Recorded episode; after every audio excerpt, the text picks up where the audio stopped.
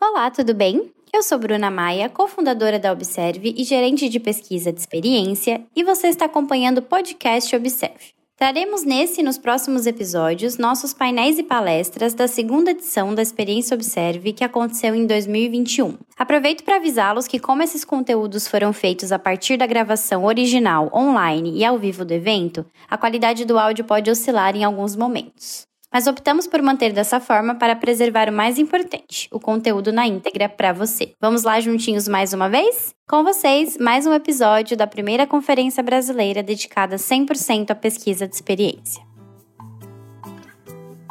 Olá pessoal, tudo bem? Boa noite a todos que estão assistindo.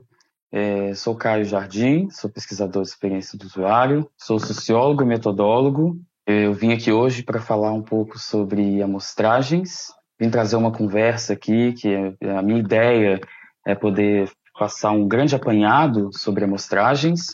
Então aqui hoje eu vou falar sobre vários assuntos, talvez a conversa seja até um pouco longa, mas eu espero que, seja boa que vocês curtam bastante. Nosso papo de hoje vai se voltar para quatro temas principais. O primeiro é um pouco das teorias e da, do embasamento que está por trás da amostragem. Depois eu vou contar um pouco de algumas aplicações e das necessidades que a amostragem é, supre dentro de uma pesquisa quantitativa das ciências sociais. Depois eu vou falar sobre tipos de amostragem e vou encerrar com o cálculo amostral, que embora esteja né, no título da palestra, o objetivo aqui é ser um pouco mais abrangente para dar esse instrumental básico a partir do qual vocês façam né, seus estudos e, e procurem por entender melhor cada um desses passos aqui, né, do processo de estabelecimento de uma amostra para pesquisa, tá bom? Antes de começar com o assunto, eu já vou deixar bem claro aqui que eu estou falando a partir do ponto de vista das ciências sociais aplicadas, mais especificamente ainda de métodos quantitativos. A amostra ela é um instrumento estatístico que é aplicado por várias disciplinas e aqui é só um ponto de vista. E antes de tudo, os estatísticos são as pessoas mais qualificadas e são os profissionais que, de fato, estão ocupados dessa área, tanto profissionalmente quanto academicamente.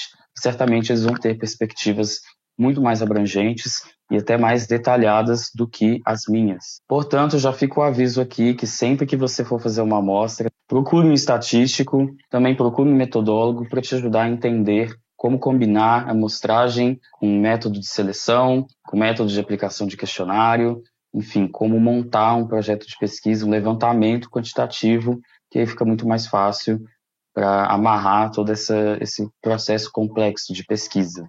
E olha, se algum de vocês veio aqui procurando um número mágico de amostra, como eu já vi alguns sites, algumas empresas fazerem, ou um site perfeito para fazer um cálculo amostral, ou então uma fórmula única, eu já vou dar uma notícia ruim porque não é bem assim. Tá? Eu vou passar por muitas etapas, por muitos processos e pequenos detalhes que eu espero, né, que ao mencioná-los aqui na, nessa conversa, nessa palestra, vocês tenham anotado e, e partam daí para esses estudos na área de metodologia de pesquisa. E aí eu vou falar, eu vou juntar aqui tanto esse conhecimento de situações de campo que eu tenho passado nos últimos seis anos aí que eu, que eu trabalho com surveys, que eu trabalho com pesquisas quantitativas, com testes, enfim, com ciências sociais quantitativas e também com conhecimento teórico que eu aprendi fazendo cursos, lendo livros, enfim, é, que eu tenho me dedicado para trazer esse conhecimento para outras pessoas também. Antes de entrar na teoria, eu vou, eu vou começar com uma provocação, porque eu, eu, eu acho que tem muito a ver com algumas práticas que eu vejo que a gente pode começar a pensar. Se eu sou membro do TSE ou de algum colegiado eleitoral, ou então eu sou um candidato à presidência da República e eu quero criar um aplicativo para os meus apoiadores para acompanhar o desempenho da nossa campanha no Brasil, né? com notícias e tudo mais. Enfim, pensar nesse problema de pesquisa aí. Eu vou conseguir desenvolver e entender os problemas, as necessidades, eu vou conseguir quantificar e representar os eleitores brasileiros. Se eu fizer uma pesquisa e aplicar um formulário com participantes de um grupo de WhatsApp de uma cidade do Rio de Janeiro, e se eu fizer parte de alguma ONG, uma iniciativa que está voltada em promover qualificação para pessoas que estão desempregadas e que pretendem entender desafios que desempregados têm, tanto tecnológicos quanto nível social, psicológico.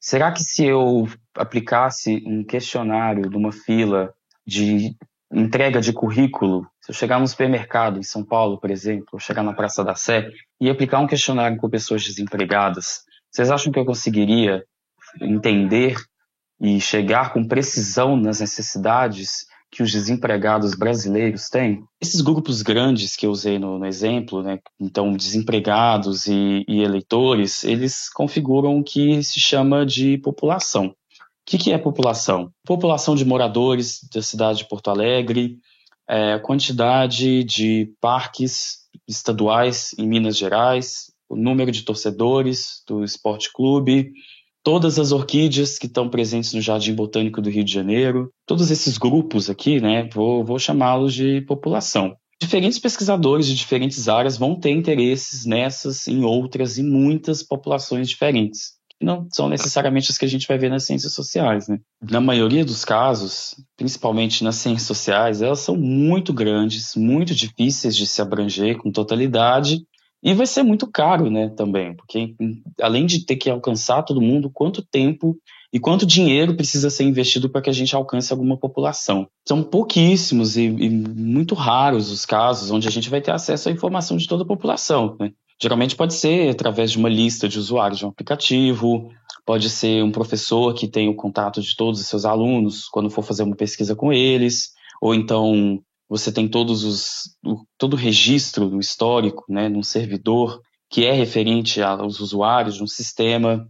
Empresas, por exemplo, que têm o registro de todos os seus funcionários, que têm todos esses dados cadastrados. Participantes de um evento, quando você quer avaliar a qualidade daquele evento. São muito poucos né, e muito específicos esses casos que a gente vai conseguir usar né, a população como público-alvo de um questionário ou de um teste.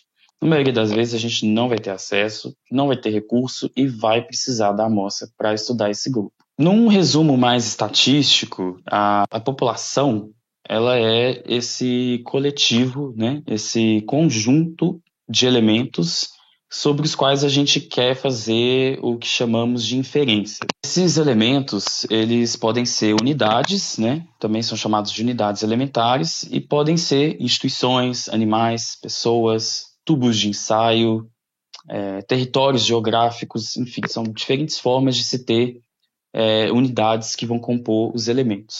Também existem as unidades de amostragem, que são grupos que a gente faz desses instrumentos para poder coletar um dado. Então, um exemplo de unidade de amostragem é quando eu vou fazer um, um estudo sobre adolescentes que estão na escola, por exemplo, é, em pesquisa de educação acontece muito isso, e aí, eu, primeiro, eu vou descobrir e vou selecionar escolas, e nessas escolas eu vou escolher os estudantes. É, e os questionários vão ser aplicados tendo a escola como a unidade norteadora desse estudo.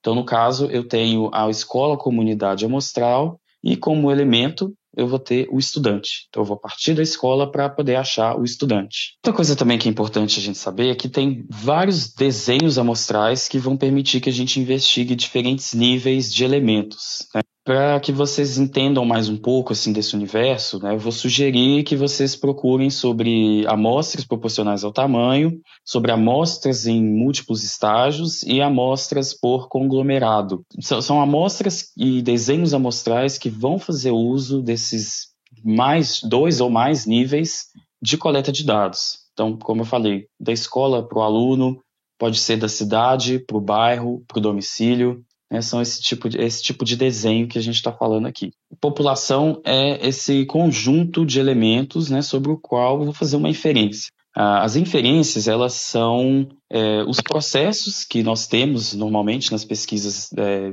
de cunho amostral, onde a gente quer tirar alguma conclusão sobre qualquer tipo de população, tá? Como eu não vou ter acesso a um dado populacional, eu vou fazer uma estimativa, uma inferência para me aproximar daquele dado que eu quero acessar. Eu vou pegar as medidas que são coletadas em cada um dos elementos, vou pegar essas observações, transformar elas né, num subconjunto, e esse subconjunto é o que vai ser a amostra. A, a inferência está muito ligada ao conceito de esperança da matemática. Eu vou projetar um dado, eu vou criar uma estimativa, através dessa estimativa, eu tenho uma, uma esperança, uma expectativa de que aquele valor que eu tenho é o valor que é encontrado na população de interesse. É muito raro né, conseguir cobrir e coletar todos os dados de todos os indivíduos que você quer. Não resposta, falta de contato, pessoas que se mudaram, ou que trocaram de e-mail, de telefone, ou que o dado não está atualizado, é, barreiras linguísticas, situações de analfabetismo, que acontece muito em pesquisas socioeconômicas, falta de acessibilidade, enfim, são situações que vão limitar o estudo, que muitas vezes vão te deixar alguns casos abaixo ali do que você esperava, ou então com algum tipo de viés, onde você vai ter um grupo mais representado do que outro, que é a amostra que a gente sempre termina, né? que é uma amostra que tem uma carga de viés junto dela. Recapitulando, a amostra ela é essa técnica que vai te permitir reduzir, né, economizar custo e tempo para fazer uma inferência sobre uma população quando a gente não tem condições ou quando se tem alguma limitação para se alcançar essa população. A amostragem é meio que esse recurso matemático que vai nos permitir, pelo menos, ter um vislumbre, fazer uma estimativa e chegar ao dado dessa população. Mas e aí, será que toda pesquisa que a gente faz com a amostra, será que ela é boa mesmo? Eu já digo que não. Muitas pesquisas que visam estimar né, esses parâmetros populacionais, eles já são meio que falhos por natureza, tanto pela forma como eles são desenhados, então por não seguirem as regras né, do, do desenho amostral, quanto também por ter uma falha de não conseguir representar a população de interesse. E aí, uma análise, assim, uma estatística qualquer, ela nem sempre vai trazer esse resultado que a gente quer, simplesmente por ser um survey ou um estudo quantitativo, tá? Existem muitos vieses que podem entrar, por isso não acredite em qualquer survey aplicado por aí. É, já vou falar aqui de comida porque já é uma coisa que eu gosto. Imagina você pedir uma pizza que é meia calabresa e meia frango bolonhesa, né? Um sabor que infelizmente só tem aqui em Minas, né? Que eu amo muito, meu sabor favorito.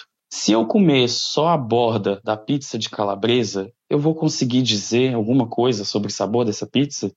Vai ter um viés aí, provavelmente, né? E se eu comer a pontinha da pizza de frango bolonhesa, eu vou ter deixado de lado a pizza de calabresa e também as bordas da pizza, né? Então aí também é um outro cenário onde a representatividade ela está violada e, portanto, ele está extremamente viciado aí para os propósitos de um estudo. Por isso, tá, gente, que é super importante prestar atenção na ideia de representatividade. A estatística, ela é, pela sua própria natureza, ela é essa ciência da incerteza. Então, ela vai estar o tempo todo lidando com parâmetros, testes, estimativas, ideias, enfim, todo tipo de projeção né, futura. Sem a representatividade, esse dado que você supõe que está sendo é, coletado né, essa característica numérica que você está coletando ali no campo, é, espera-se que ela represente a população. Se você declara a intenção de investigar uma população, mas o seu questionário, a sua amostra, não reflete essa população, você já tem um vício ali desde o início. Por isso a gente sempre espera que seja um retrato aproximado ali do que se enxerga caso você coletasse informações de todas as pessoas, né? como acontece no censo. E finalmente, como que eu vou fazer o meu cálculo amostral? Então vou começar aqui de um elemento bem básico, bem simples, que é o tamanho amostral. A amostra no frigir dos ovos, ela é a quantidade né, de, de indivíduos ou de elementos que eu vou precisar para fazer uma inferência sobre uma população final. Para que a minha amostra ela tenha um poder específico né, de, de explicação daquele fenômeno, ou quando eu quero identificar um efeito de um tamanho específico, de um poder específico, eu vou precisar encontrar esse tamanho amostral. Esse valor ele, ele é estimado através de alguns parâmetros, que, características que precisam ser observadas, e com elas eu vou conseguir chegar ali no tamanho amostral desejado. Tem dois métodos principais. Tem a amostra probabilística e a amostra não probabilística. A amostra probabilística, cada pessoa, que, que cada elemento que vai participar da, dessa amostra, eu tenho tantas informações o suficientes que eu sei a probabilidade que pessoas ou que escolas, instituições, né, que têm algumas características, sejam selecionadas para a minha amostra. Então, uma amostra probabilística é quando eu consigo determinar anteriormente, né, previamente ao meu estudo, qual é a probabilidade de seleção de um elemento dessa amostra. Vulgarmente, né, a chance que uma pessoa tem de ser chamada para uma pesquisa. Mas eu não gosto de usar o termo chance porque estatisticamente ele se refere a outro conceito, mas popularmente a gente usa no vulgo aí o termo chance. Uma pesquisa com 2.500 funcionários, por exemplo, é, muitas vezes pode ser inviável, né, dependendo do tamanho da empresa. E aí, nesse tipo de situação, uma pesquisa com 500 pessoas né, já pode ajudar a chegar próximo aí desse, é, desse grupo de 2.500. Né? Eu, enquanto empresa, eu sei as informações e eu tenho um número de matrícula para cada um dos meus funcionários. Eu, eu detenho né, isso né, que, que a gente chama de quadro amostral, é, eu tenho acesso a, a todas as informações é, e aí eu tenho a possibilidade de sortear 500 pessoas dentro dessas 2.500, que é o número total de funcionários da minha empresa. Então, como que eu vou selecionar, como que eu vou chamar esses 500 funcionários para poder participar da minha pesquisa? Né? Eu tenho que ter uma forma, um método de chamar essas pessoas. É aí que eu vou fazer uso da amostra aleatória. Né? Eu fiz uma escolha, né? vou pensar que eu tenho 2.500 funcionários e eu vou sortear do nada aí 500 funcionários a partir do número de matrículas deles que eu já tenho, né? Eu sei, né, a partir dessa, dessa seleção que eu fiz, que cada um dos funcionários tem uma probabilidade de seleção aí, né, de 500 sobre 2.500, né? Então eu sei ali que cada funcionário tem 20% de probabilidade de ser selecionado. Logo eu tenho uma amostra probabilística, porque eu sei, né, é, a cada quantos funcionários um vai compor a minha amostra. Essa que eu fiz aqui, tá, é a amostra probabilística simples. Esse, esse desenho que eu fiz, ele é chamado dessa forma. É, a amostra probabilística, ela é o mais próximo do ideal perfeito, né, do que se chama de amostra teórica, é, justamente por se saber a probabilidade de seleção de cada um dos elementos da amostra e também pelo fato de um funcionário não ter mais probabilidade ou mais chances de ser chamado do que outro, porque ali eu fiz um cálculo que dá um peso igual a cada um deles. Mas existem muitas outras amostras probabilísticas também, né? Tem essa aleatória simples, que é chamada de AAS. Existe também a amostra sistemática, que é aquela que é usada no caso do IBGE. Né? Não sei se vocês já ouviram falar.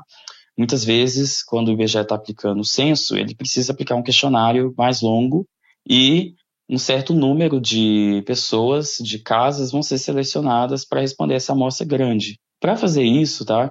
É, o IBGE ele vai em um certo espaço, ele cria um espaço entre uma casa e outra e vai pulando um número designado de casas para aplicar esse questionário grande. Então, por exemplo, na casa 1, eu aplico um questionário, na casa 2, 3, 4, 5, daí em diante, né, até o infinito, eu aplico um questionário simples, e aí lá na casa 11, eu vou fazer o questionário longo de novo, que eu apliquei na casa 1. Então, esse é um exemplo de amostra sistemática. Quando você não tem a condição tá, de sortear, de achar o contato de todos esses elementos que participam de uma pesquisa, você usa a amostra sistemática como uma forma de aleatorizar aí, é, o, a sua amostra. Existe também a amostra estratificada, que, na minha opinião, é a que é mais adequada, a, o caso perfeito e ideal para ciências sociais, né? que é quando você predetermina todos os grupos que você tem interesse acha ali um tamanho amostral mínimo para esse grupo. Geralmente, todos, cada grupo tem o mesmo tamanho amostral, porque você não quer que a estatística relacionada a um grupo seja mais apurada, mais correta, mais precisa do que a de um outro grupo, né, que eu vou chamar aqui de grupo 2.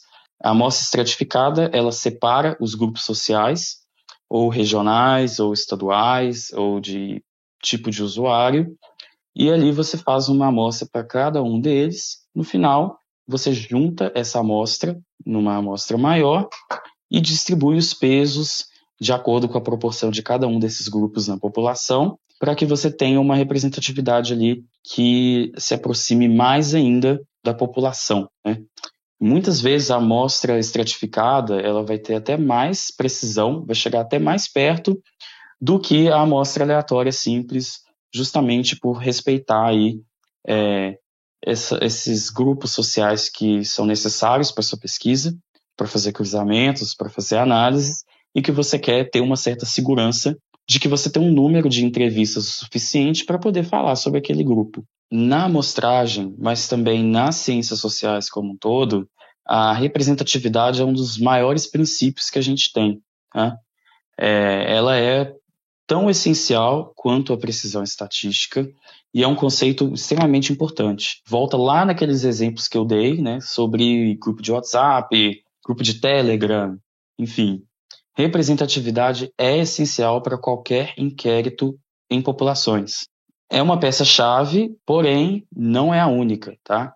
É, tem outros elementos aí que fazem parte antes e depois do processo de amostragem, de cálculo amostral, que não vai dar tempo de falar aqui, mas que poderiam ser temas de muitas outras conversas e eu espero até que a gente tenha a oportunidade de falar sobre esses métodos também. Método de coleta do seu questionário, online versus presencial, domiciliar versus na rua, o método de seleção desses participantes, a cobertura de um estudo, então qual é a abrangência geográfica do estudo que você está montando, e também os outros erros que eu falei lá em cima, né? Que são esses errinhos de resposta, né? É, que são erros de não resposta. Eles também, quanto menos desses vieses, tá, melhor é para o seu estudo, para que ele garanta uma representatividade legal.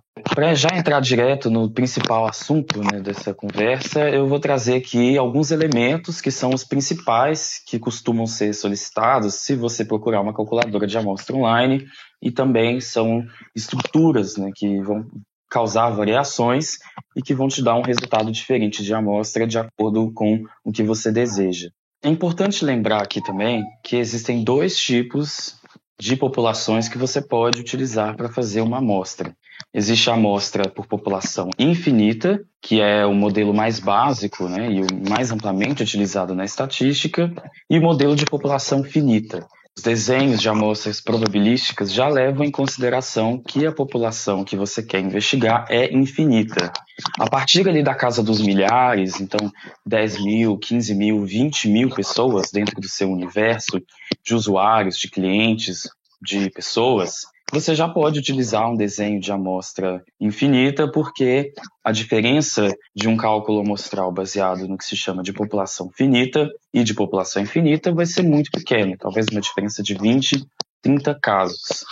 A população finita, ela já é aplicável quando você tem uma população de tamanho conhecido, que seja um grupo bem menor de pessoas, que vai te gerar um tamanho amostral de forma que você não calcule uma amostra que seja quase do tamanho dessa população pequena.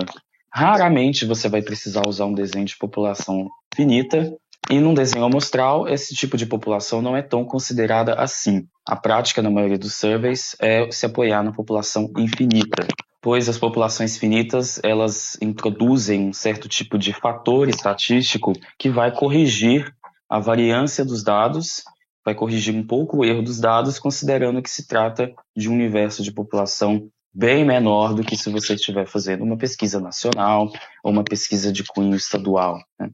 O cálculo amostral também vai levar em consideração o tipo de estudo que você quer fazer. Então, eu posso fazer um estudo de amostra baseado em uma medida resumo que eu estou buscando, uma proporção, uma média ou uma mediana, ou pode ser uma amostra baseada nos testes AB, ou em testes comparativos que você quer tentar medir o efeito de uma intervenção ou de uma mudança numa política que pode afetar os seus usuários. As amostras feitas para testes, elas vão ter cuidados e elementos diferentes e eu vou falar sobre elas assim que eu tocar nesses três pontos aqui das amostras de proporção. O tipo de cálculo amostral mais comum, que é aquele que você vai ver nas calculadoras que estão na internet, vai ter como consideração três elementos principais que vão ser solicitados de você. A margem de erro, barra erro amostral, o nível de confiança desejado e a proporção populacional, também é chamada de P. O que, que significam esses três elementos? Como eu já mencionei no início do vídeo, a estatística ela é uma ciência de incertezas e que vai fazer projeções, vai fazer cálculos que visam estimar um valor que é o valor real da população. Né? E das estatísticas que a gente costuma ver em pesquisas, em surveys ou em amostras que são coletadas, como as do IBGE, os resultados dessas pesquisas não são estimativas de ponto. Não é uma porcentagem única que dá o um martelo final sobre aquele valor. Toda estatística ela é acompanhada ali de um intervalo de confiança ou de uma margem de erro. Não é à toa que em época de eleição, quando reportam um resultado de intenção de voto ou de aprovação de um governo, a notícia costuma deixar claro que tem uma margem de erro ali para mais ou para menos de 2,5 ou de 3 pontos percentuais. A margem de erro ela é uma estatística que visa representar ali a quantidade de erro amostral aleatório que está contido numa estatística produzida, num valor que é gerado a partir do processamento de dados do resultado da pesquisa. O erro amostral ele é a diferença entre o valor coletado na pesquisa e o valor real da população. Portanto, o objetivo de uma amostra bem coletada, bem sorteada e com um tamanho bacana é minimizar essa diferença num nível teórico. Esse erro amostral, ele costuma diminuir à medida que você aumenta o tamanho da amostra. Numa fórmula de amostragem, quanto menor o erro amostral aceitável que você informa o que você deseja, menos variância e menos erro você vai ter naquele dado. Então, você tem uma estimativa mais precisa e pode afirmar algo sobre aquela população com mais confiança. Portanto, se costuma dizer que a variância e o erro são função direta do tamanho da amostra. Quanto maior o tamanho da amostra, menor o erro amostral, menores os intervalos de confiança, menor o erro amostral. O nível de confiança talvez seja um dos elementos mais conhecidos dentro de um cálculo amostral. Em resumo, ele é a probabilidade de que todos os intervalos de confiança gerados numa quantidade infinita de amostras vá conter o valor real na população. O que isso quer dizer na prática? Se eu informar no meu cálculo amostral que eu quero um nível de confiança de 95%, eu vou gerar um valor de amostra que, caso eu selecione infinitas amostras daquele mesmo valor na população, 95% dos intervalos que vão ser gerados por essa amostra, então 95% dos tempos médios de conexão à internet, ou 95% dos erros encontrados no comportamento da população. 95% dessas medidas resumo, desses intervalos das amostras, vão ser valores reais da população. Os outros 5% já são um erro que se assume que é natural dentro de qualquer amostra. É importante também não confundir esse erro de 5% com o erro amostral. Se você quer um erro amostral de 2%, você pode ter perfeitamente um nível de confiança de 95%. O erro amostral, ele está ligado ao tamanho desejado do intervalo e o nível de confiança é esse valor que você define de segurança, de certeza sobre estatísticas geradas por aquela amostra. Como vocês já sabem, muitas vezes a amostra que fica no final de um estudo não é aquela que é planejada, tanto em termos de tamanho quanto em termos de viés que ela carrega em si, proporções dos grupos, etc. Bom lembrar também que é sempre interessante no final de um estudo você recalcular o erro amostral, justamente por conta das diferenças que eu já falei entre uma amostra que é planejada no início do estudo e uma amostra que é encontrada ao final desse estudo, especialmente no caso das amostras estratificadas. Porque pode acontecer de você ter mais de um grupo em relação ao outro e isso vai causar um ajuste também nos seus resultados. Um outro elemento que não é tão comentado assim, mas que é muito importante, é a proporção populacional, ou P. Algumas amostras, alguns estudos podem ser feitos com populações que a gente já conhece o tamanho delas dentro da população total. Se você está fazendo um estudo, por exemplo, com pessoas que utilizam um certo tipo de aparelho e que 35% dos brasileiros usam esse aparelho, e essa é a única variável que interessa para você, você pode usar esse valor de 0,35 como valor P que vai informar a sua amostra. Isso é uma forma também de você valorizar uma certa certeza da probabilidade de seleção e de encontrar esses indivíduos na sua amostra. Porém, muitas vezes você não sabe a penetração de uma população-alvo dentro da população total. Nesses casos de incerteza, aí você pode colocar um valor de 0,5, que já costuma ser o padrão nos institutos de pesquisa e nas pesquisas eleitorais. Esse valor de 0,5 ele contempla tanto aqueles casos onde eu não sei a penetração do grupo-alvo na população total, ou quando eu estou interessado em saber algo sobre toda a população. Então, uma intenção de voto, por exemplo, é melhor eu já colocar o 0,5 mesmo, porque eu não sei ali o que, que vai fazer variar ou não a minha intenção de voto. Uma última abordagem que é mais útil para os testes AB ou para qualquer tipo de cenário em que você está comparando dois grupos, como um grupo controle e um grupo intervenção, é a análise de poder estatístico. Mostra é mais voltada para pesquisas que levam em conta testes e testes de hipóteses, sobretudo. Além do nível de confiança e do erro amostral aceitável, você também precisa informar aquilo que se chama de tamanho de efeito. O tamanho de efeito é basicamente a diferença que você espera de uma população e outra em relação a uma variável resposta. O exemplo seria caso você quisesse achar um número amostral bacana para conduzir um teste onde você mudasse a cor de um botão numa página ou no aplicativo e quisesse investigar se de fato esse botão faz alguma diferença num grupo que recebeu esse tratamento e num grupo que não recebeu. No final, o, a estatística do tamanho de efeito, ela vai ser a diferença entre esses dois grupos a diferença da média, por exemplo, dividido pela variância que é assumida entre esses dois grupos. Como o tamanho de efeito ele já traz ali algumas premissas sobre essa população, é legal você procurar uma amostrista para poder te dar uma ideia do que seria um tamanho de efeito desejável e de como fazer esse cálculo. Quando você não tem certeza e não quer dar um valor já de cara, você pode colocar como 0.8, que já é um certo tipo de padrão da indústria. Por isso, antes de decidir por um tipo de amostra, é legal você consultar um estatístico e ter uma certeza, bater o martelo sobre a metodologia e o objetivo daquele estudo. Se é para produzir uma estimativa a respeito de uma população de interesse, como uma proporção, uma média, um valor qualquer, ou se é para achar um tamanho amostral que possa te dar confiança a respeito de uma intervenção gerada em duas populações diferentes, que é o caso de um teste AB. Por último, eu queria discutir as amostras não probabilísticas, que são as amostras onde a gente não sabe a probabilidade de selecionar um participante para participar da pesquisa.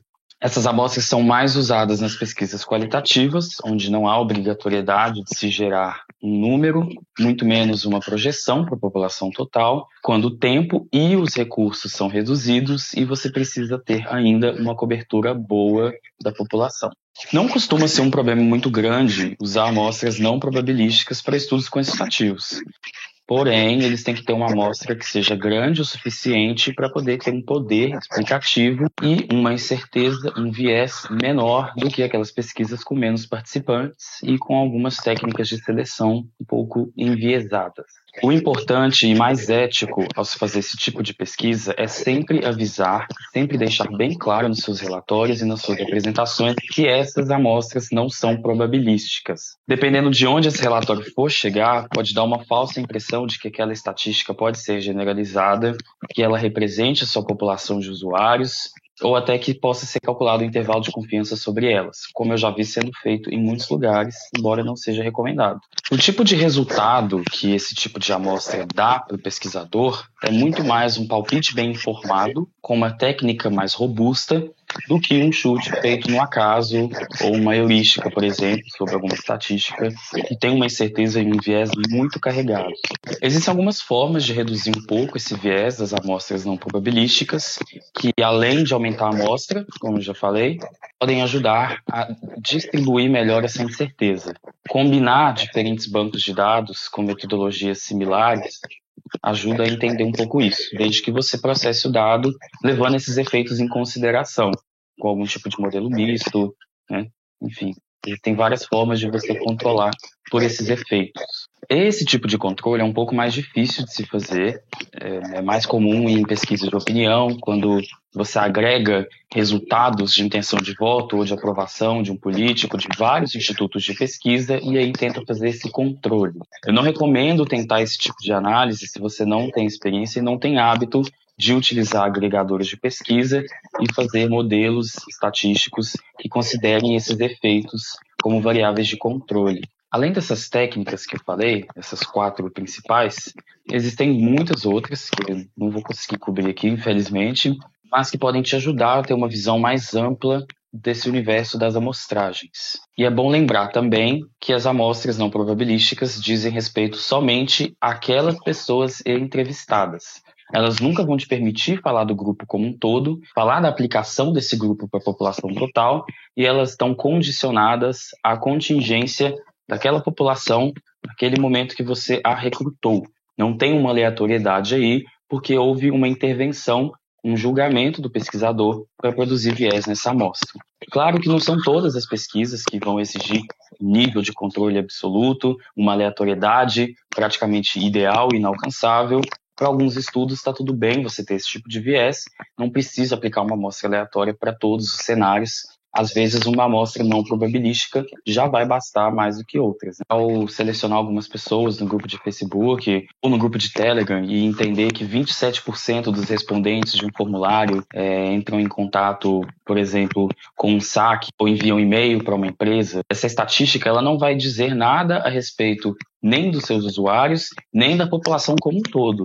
Você está muito mais interessado ali em ver possíveis motivadores, possíveis causas dessa situação, desse fenômeno, do que de fato uma quantificação. Aquilo que é quantificável, que é generalizável, não está contido no desenho de pesquisa das amostras não probabilísticas. Quando a gente fala de amostras não probabilísticas, para fazer uma boa defesa da sua pesquisa, é importante você introduzir algumas intervenções que vão te ajudar a diminuir alguns problemas de validade externa que vão afetar os seus resultados. Algumas coisas que você pode fazer são aumentar a representatividade geográfica de um estudo, aumentar a cobertura em termos de variedade de, de pessoas, de grupos sociais que estão contidos ali, como comportamento, idade, aparelho ou sistema operacional, além, é claro, de tentar aumentar o tamanho amostral ali para que você consiga captar mais pessoas ter uma lista maior de problemas que você possa analisar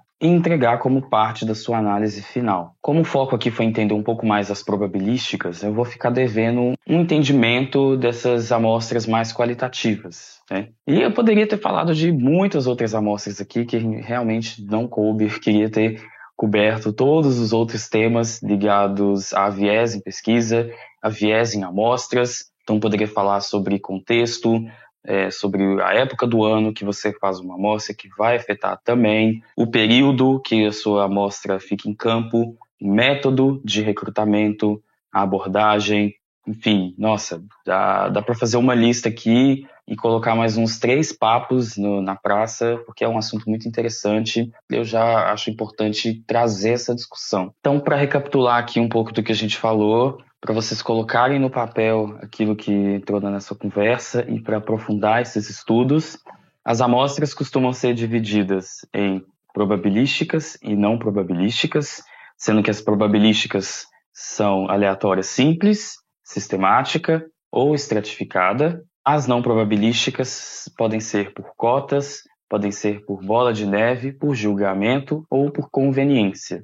Elas podem ter um ou mais estágios. Dentro desses estágios, você pode ter unidades de amostragem, e dentro dessas unidades, quando elas são sorteadas e selecionadas, você sorteia indivíduos para participar dessa pesquisa, como no caso de escolas e depois estudantes. A unidade pode ser tanto um elemento também, ou um conglomerado. Você pode tirar médias a respeito de uma escola inteira e não só sobre, um, sobre os estudantes. Então, quando você quer produzir uma estatística sobre as escolas, você está fazendo ali usando você está usando um conglomerado para produzir esse dado. A probabilidade de seleção pode ser igual para cada um dos membros da amostra, pode ser proporcional ao tamanho, ou seja, ao tamanho do grupo que faz parte, ou ao tamanho da empresa que faz parte, ao tamanho do município que faz parte, ou ela pode ser desconhecida, como no caso de amostras não probabilísticas. Para produzir estimativas de medida resumo das populações, como média, proporção ou mediana, você vai precisar geralmente de um nível de confiança, um erro amostral desejado e uma proporção populacional. Quando se trata de um estudo de caráter mais experimental, então quando você quer comparar duas populações, é necessário um passo adicional que é chamado de análise de poder estatístico. Essa análise de poder estatístico vai levar em consideração o que se chama de tamanho de efeito, que é a diferença ali entre as duas populações, de acordo com a variável de interesse, dividido pela variância das duas populações juntas. Condições que são essenciais para as amostras são aleatoriedade e representatividade, além, claro,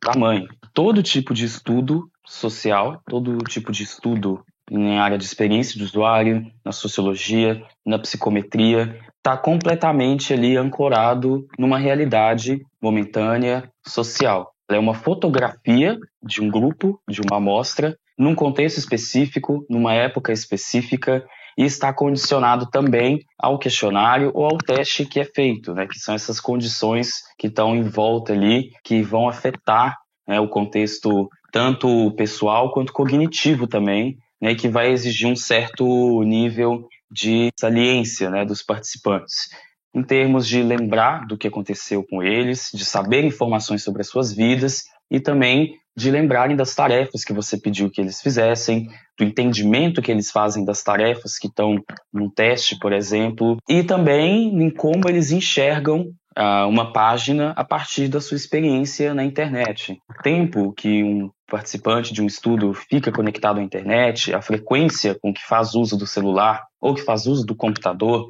de qual celular e de qual computador, sempre são vieses que vão interferir no seu estudo. Por isso, não se sinta inseguro de ter algum tipo de viés no seu estudo ali, só garanta que a sua amostra consiga te dar uma segurança. Vieses são naturais, são comuns, não tem como fugir deles. A gente só tem que minimizar o máximo possível a entrada deles em qualquer estudo da área de ciências sociais aplicadas, que é perfeitamente natural e concebível. Eu espero muito que vocês tenham gostado. Não sei se ficou muito confuso, se ficou muito longo. Eu já imaginava que eu ia ter que jogar um monte de texto, um monte de frases e termos em cima dessa apresentação, mas infelizmente uma apresentação mais técnica, né, com um tema muito grande, assim, tem livros de, de amostragem, né, ela naturalmente ela é mais densa mesmo. Mas pega esse, pega essa apresentação como se fosse um, podcast, alguma coisa que você pode guardar para ouvir, reouvir e revisitar e ter mesmo essa, esse glossário de informações, esse passo a passo da amostragem. E eu me coloco livre à disposição para você tirar sua dúvida, mandar uma mensagem para mim, para a equipe do evento e também nos comentários, né, no, no após a apresentação, o tira dúvidas, né, que a gente vai ter aqui. Pra, imagino que essas dinâmicas vão facilitar muito, né, para continuar os estudos. Metodologia de pesquisa é um assunto com muitas ramificações, vários vieses para se estudar, para se entender, e a amostra é só um deles. Né? Eu espero ter a oportunidade de falar sobre outros vieses na metodologia também e trazer um pouco da minha trajetória e do meu conhecimento como metodólogo para vocês, para entender melhor o que é um desenho de pesquisa, como fazer um desenho de pesquisa e as melhores práticas e técnicas de diferentes formas. Seja uma amostragem, a melhor forma de se fazer uma pergunta, se é melhor fazer por telefone, online, no papel, na rua, enfim. A gente pode colocar muitos assuntos aqui a mais. Muito obrigado à equipe do Observe, muito obrigado a todo mundo que veio aqui assistir e espero que todo mundo tenha aí um, um bom ano e uma boa trajetória profissional para todos vocês. Olá pessoal, boa noite para vocês. Caraca, Caio, que palestra maravilhosa foi essa? Cara, é que Imagina. você não leu os comentários aqui, tá? O pessoal tá eufórico, eu também. Acho que é, aumentei aqui o nível de, de conhecimento absurdamente, velho. Então, parabéns Olha, mesmo. E exatamente esse efeito. É. Simplesmente amei. E é isso, pessoal. Boa noite. Antes de começar, é, deixa eu me apresentar aqui. Eu sou o Fabrício Braga, faço parte aqui da equipe de comunicação da Observe, então muito prazer. É, eu sou um homem branco, tenho o rosto oval, tenho os olhos pretos, é, estou usando um óculos com as hastes fininhas e arredondadas, tá? Tenho barba, é, o cabelo um pouco ondulado, estou com a blusa preta de manga longa. Atrás de mim existem alguns livros enfileirados, alguns quadros e um guarda-roupa preto e uma parede branca também.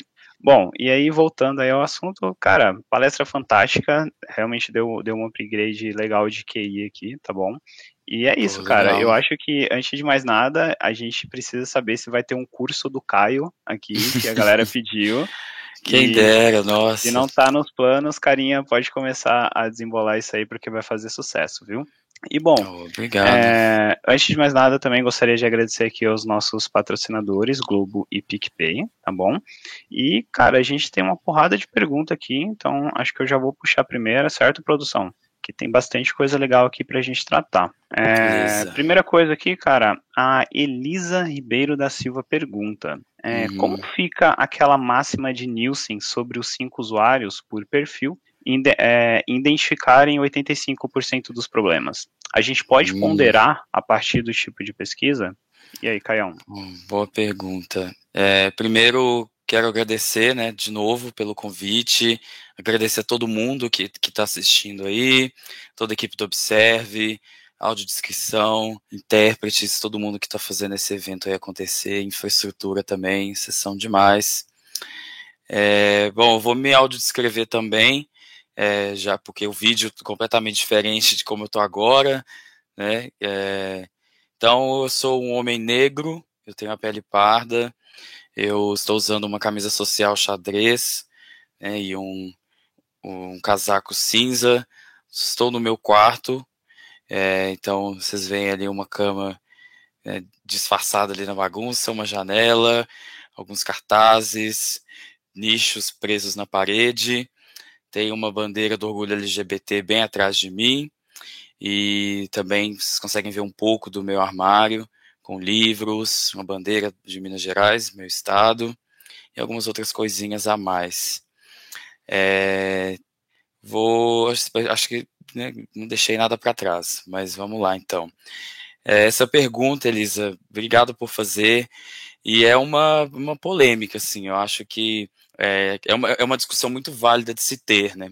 Mas eu acho que antes de, de pensar um pouco nessa questão da amostra, é, o, essa máxima né, dos, dos cinco usuários né, e, e resolver 85% dos problemas, ela também é baseada em alguns pressupostos né, que fundamentam o que, que é o teste de usabilidade. Né? Então, como o teste de usabilidade ele se trata de uma pesquisa que tem uma orientação, principalmente esses testes de 5, 6, 10 pessoas, como você não está produzindo uma estimativa de fato, né, que é que foi um dos temas que eu falei, né, é, no vídeo, quando você não está produzindo uma estimativa, então um valor numérico que está tentando chegar ali no valor real do fenômeno, você não precisa de ter tanta precisão assim. Então, os estudos dos testes de usabilidade, geralmente, eles estão mais voltados para gerar uma lista de problemas ou uma lista de situações possíveis que possam acontecer. Então, ele está, hum, eu diria que, dentro do guarda-chuva ali das pesquisas qualitativas, apesar de geralmente as pessoas colocarem métricas ali, né? enfim, um teste de usabilidade ele só vai ser quantitativo quando você precisa realmente gastar dinheiro com recrutamento para gerar alguma estimativa, tempo médio em tarefas, né? Ou então você quer de fato é, achar ali alguma coisa. Mas o contraponto do teste de usabilidade a gente já, já tem, né? Que é o Web Analytics. Então, não, muitas vezes eu não vou precisar né, de um estudo amostral para gerar um, um valor, né? A questão do, do número 5, eu acho que é importante a gente pensar que ele é baseado numa assunção prévia sobre os dados. Então, é, ele é baseado num artigo né, que foi publicado já a partir de algumas pesquisas que foram feitas de que existem, de que em, em testes de usabilidade você tem uma média aí de X problemas, eu não lembro exatamente o valor, né? E aí, baseado em algumas é, questões de probabilidade, é, você começa a pensar, bom, se 30%, eu vou pensar um número mais redondo, vai, se 25% dos meus usuários costumam ter algum problema, um a cada quatro que eu for entrevistar provavelmente vão achar esse problema. É, e aí, se você colocar isso numa certa curva de distribuição, o primeiro problema eu vou, eu vou precisar de tantas pessoas para achar, o segundo problema de mais tantas, o terceiro de mais tantas. Então, a partir de um certo número de pessoas, você já conseguiu ter listado a maior parte dos problemas. Problemas que são mais prevalentes, mais comuns do que outros. Então, a máxima, ela se trata mais nessa questão de gerar uma lista. De fato, se eu for entrevistar um número grande de pessoas, eu já vou ter exaurido ali grande parte da minha lista com um número não tão grande de entrevistas. Daí que vem os cinco, né? Mas eu, eu tendo a evitar, né, que que a gente use o 5 como número martelado, porque já foram publicados outros artigos e outras revisões desse número, dizendo que isso vai variar também dependendo do problema. Problemas de visibilidade, você vai ter uma, uma proporção, é, uma chance diferente de achar na população. Problemas de é, bugs dos sites vai ter uma chance diferente. Então, são como são fenômenos de natureza muito diferentes, né, os erros de usabilidade, isso vai variar muito com o contexto, com a população que você está é, interessada em entender. Então, cinco pessoas, mas são pessoas que têm acesso à internet pelo celular ou pelo computador, qual é o nível de influência, de conhecimento, né, de, de tecnologia dessa pessoa. Então, é sempre bom pensar que a máxima ela serve mais para você entender que não precisa de uma amostra grande para listar problemas, mas é, tem que ter esse olhar aí com, com um pouco de cuidado também, porque vai variar muito, né? Então tem é, você pode pensar ali, eu, eu já acho que 10 é um número mais seguro, assim, porque eu já vi em outros artigos que, que demonstravam ali que certos problemas que são mais complexos você só conseguia captar a partir de 8, né? Então, já que você está ali com verbo para fazer 5, por que não 10, né? Porque aí você consegue captar né, um, problemas mais tensos que podem até te dar prejuízos né, financeiros muito maiores se não forem detectados tão rápidos. Né? Então eu diria desse, dessa forma. Não sei Perfeito. se eu falei demais, eu, eu falo muito quando eu respondo as coisas. Você foi perfeito, é. Caio. Muito bem explicado, viu? Muito bem detalhado também. E, e, o legal é que é um assunto bem denso e você conseguiu passar de uma forma bem simples. E por ser simples, gera até mais perguntas. Então, tenho certeza aí que a galera vai. Tem bastante pergunta interessante para fazer.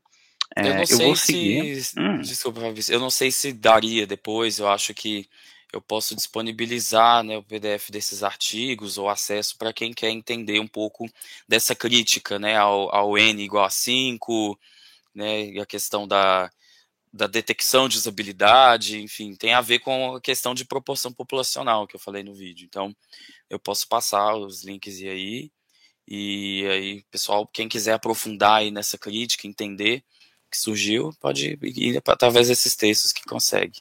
Ah, perfeito. A gente pode interagir ali no nosso grupo do Slack, como você também pode ah, passar verdade, seu LinkedIn, legal. tá?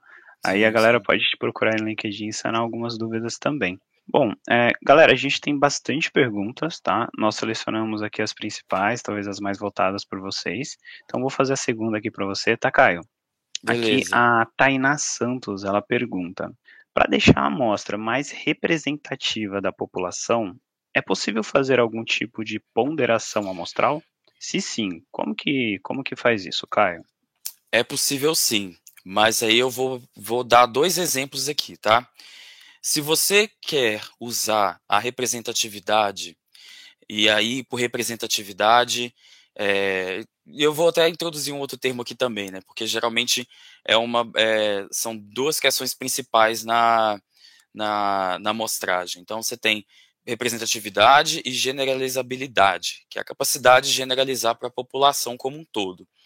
Se o seu KPI, digamos assim, é, você só está interessado em olhar isso para a população como um todo, então você não quer fazer nenhum cruzamento adicional, você não quer é, olhar para uma subpopulação, você pode gerar um número mínimo ali de amostra no, na quantidade de erro que você achou aceitável, etc.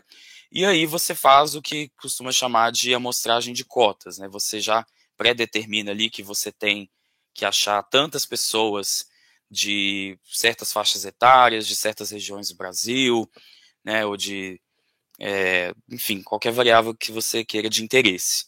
E aí, não importa o tamanho é, dessas populações tanto assim, porque você está interessado em gerar um intervalo de confiança para um, uma é, estimativa que é da população total. Então aí você pode ir entrevistando todo mundo e é, você tenta chegar ali na, na proporção que cada grupo sociodemográfico tem na sua população. Se isso não acontecer, você faz o que a gente chama de pesagem, né? É, que é você informa né, um software estatístico, por exemplo, qual é a calibração ideal que você quer de cada um daqueles grupos. E aí ele vai atribuir um peso para cada entrevista, de acordo com gênero, idade, etc. É, e aí, a partir disso, você pode gerar suas estatísticas, né? É, dependendo que se você tem mais entrevistas de um grupo e menos de outro. Mas aí eu vou trazer um outro problema aqui também, que é quando você tem interesse em gerar estimativas para cada um desses subgrupos é, sociodemográficos. Se você quer ter me, o mesmo intervalo de confiança e o mesmo erro amostral para cada um desses grupos, aí você vai ter que fazer uma coisa mais cara, que é ter gerar um valor mínimo de amostra para cada um dos grupos.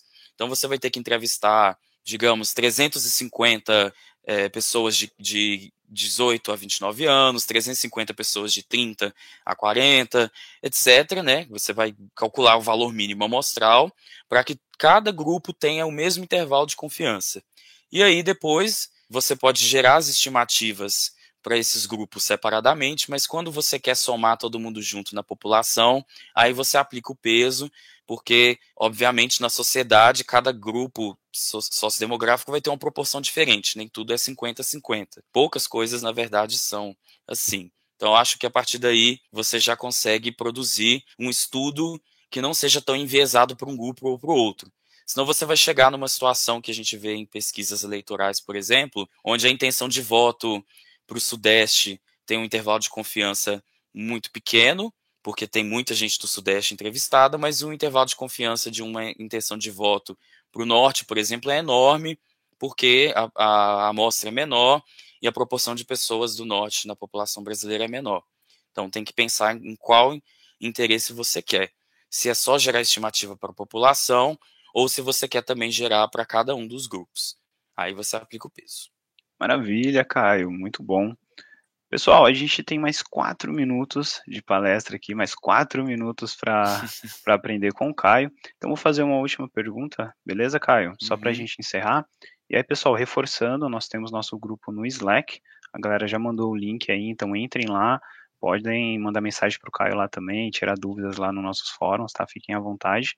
E aí, para a gente encerrar, Caio, a Sim. Yasmin de Paula pergunta: você tem recomendações de livros ou blogs que, a, que abordam assuntos relacionados à amostragem para pesquisas? Olha, tem vários, vários sites. É, eu acho que o primeiro ponto de partida é se, sempre que você quiser entender algum conceito de amostragem, prioriza aí nos sites de universidades. As universidades dos Estados Unidos, elas publicam né, as notas de aulas dos professores na internet. Então eu sei que a UCLA tem bastante, a Universidade de Sussex, no Reino Unido, também tem bastante conteúdo de estatística. É, dá uma olhada nelas também quando você quer alguma coisa pontual.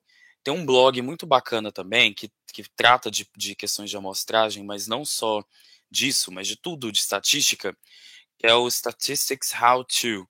Enfim, eles têm conteúdo ali, estão produzindo é, conhecimento há muitos anos, né? E dois livros que eu acho que são legais para ter uma visão geral, né, sem precisar é, fazer uma disciplina optativa, né, na, na, numa universidade, mas que muitas, muitos cursos são baseados nesses livros, é, e aí, se tiver alguém que é estatístico, amostrista também, souber de alguma coisa mais atualizada, vai saber recomendar até melhor do que eu, né? Mas os livros que eu conheci é, na, na universidade, que eu vejo como referências boas, né? Tem um pequenininho aqui que é, é bem introdutório, mas ele já fala bastante das coisas que eu mencionei.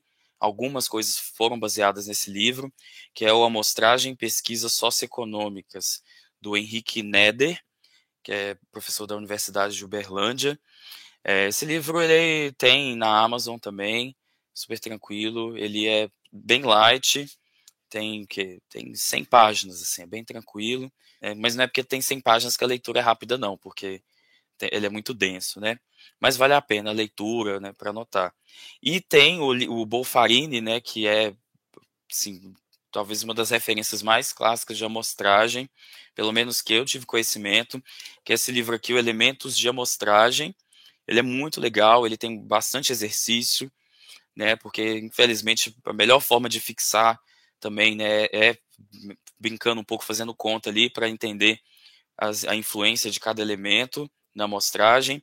E aí no Bolfarini ele, ele cobre todos os tipos de amostragem, os pressupostos teóricos, é, como você corrige viés, erros, né, faz estimativas mais precisas e vai te dar um olhar crítico também é, sobre como você vai olhar um, um, uma divulgação de alguma pesquisa e aí você vê, ah, é um tipo de amostragem é, por cotas, então você vai ver, será que tem representatividade ou não, enfim, vai te fornecer ali um certo olhar crítico para avaliar essas pesquisas que a gente vê divulgadas toda hora, né, na televisão, na internet, então é sempre bom também se vestir um pouco dessas informações para dar uma olhada ali, né, mais desconfiada, mais mineira ali sobre as coisas que são publicadas, né?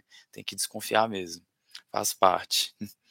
Maravilha, Caio. Cara, obrigado demais aí pelas referências que você trouxe. Com certeza. E, pessoal, por hoje é só, viu? A gente já, já, já estendeu um pouquinho aqui o nosso horário, tá bom?